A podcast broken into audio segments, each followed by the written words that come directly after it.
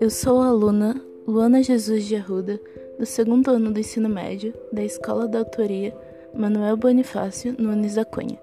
E nesse podcast eu vou falar sobre iluminismo e a crítica à burguesia ao se beneficiar da ideia de uma sociedade igualitária sustentada na meritocracia e nos direitos humanos.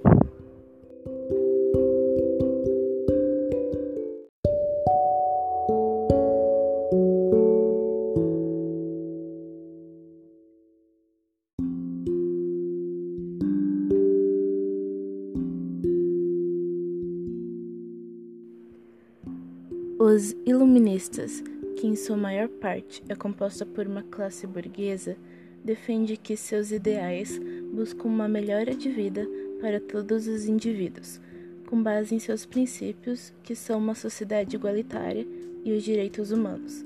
Eles estão certos em falar que sua luta busca uma melhoria, porém equivocam-se em pensar que sua filosofia abarca todas as necessidades do povo e não só as ânsias de uma certa classe.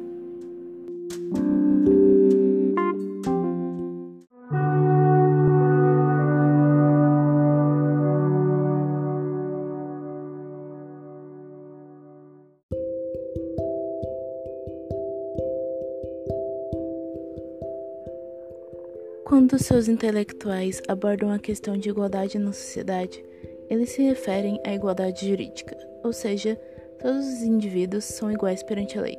Defende-se essa ideia com a intenção de diminuir os privilégios dos nobres da época, como, por exemplo, o direito de não precisarem pagar impostos.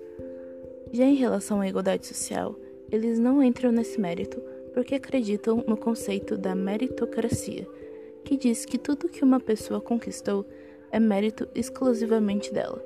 Em outras palavras, a riqueza e a pobreza são fatores naturais que não têm fator externo.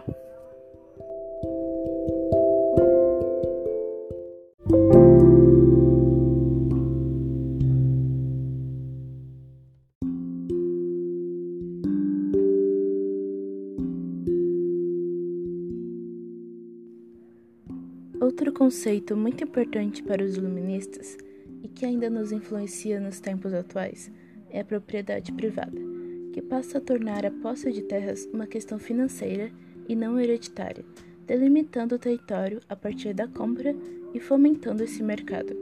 Cria-se conceito por acreditar que o ser humano é capaz de conquistar seus próprios bens, dependendo somente de seu esforço, ignorando fatores externos como classe social, gênero e raça, a chamada meritocracia, como já mencionado antes.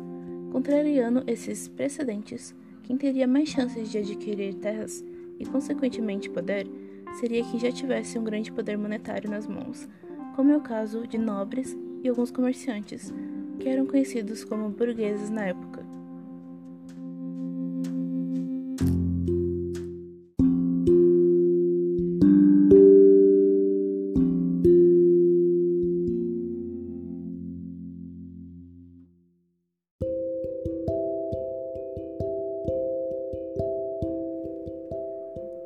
A maioria dessas propostas tinham como principal objetivo tirar o poder e a influência dos principais líderes, que no caso era a monarquia absolutista e a igreja, e crescer com a importância de uma nova classe em ascensão, que era a burguesia. Podemos dizer que não era nada menos que uma troca de poderes. Esses benefícios repousaram principalmente sobre essa elite, enquanto que para as classes mais pobres pouco foi mudado em seu cotidiano e não tiveram direitos que os beneficiassem perante essa nova realidade.